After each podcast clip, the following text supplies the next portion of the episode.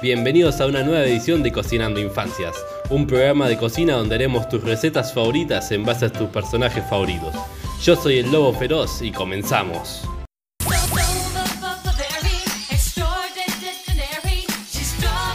Hoy nuestra invitada especial Frutillita nos ayudará a realizar un delicioso cheesecake de frutilla.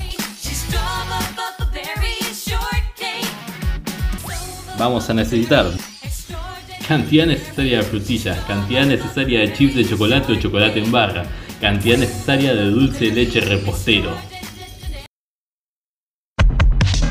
Inicio de espacio publicitario.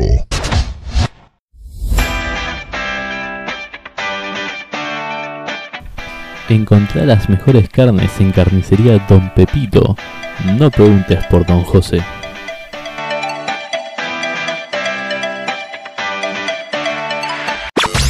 Finaliza espacio publicitario.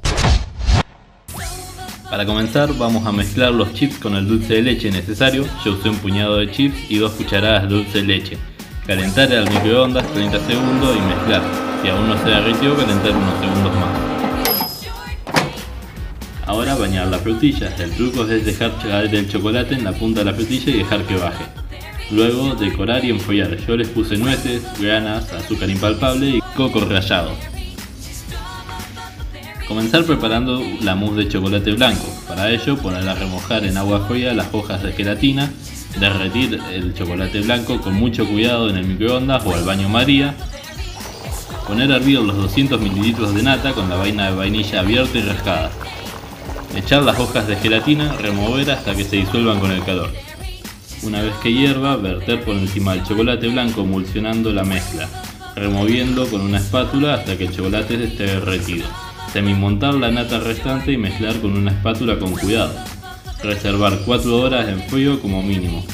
Recalentar el horno a 160 grados con calor arriba y abajo y cocer la tartaleta 10 minutos con papel de horno y rellena de garbanzos. Cuando pase el tiempo, retirar el papel con las legumbres y acabar de dorarla durante 15 minutos más. Retirar y dejar enfriar. Distribuir la mousse de chocolate blanco por la base de la tarta llegando hasta el borde. Lavar y picar las fresas a la mitad, colocarlas por la superficie de la tarta intercalando con los arándanos, calentar la mermelada con el azúcar y el agua y cocer durante 5 minutos. Pintar las fresas con este glaseado y servir bien frío.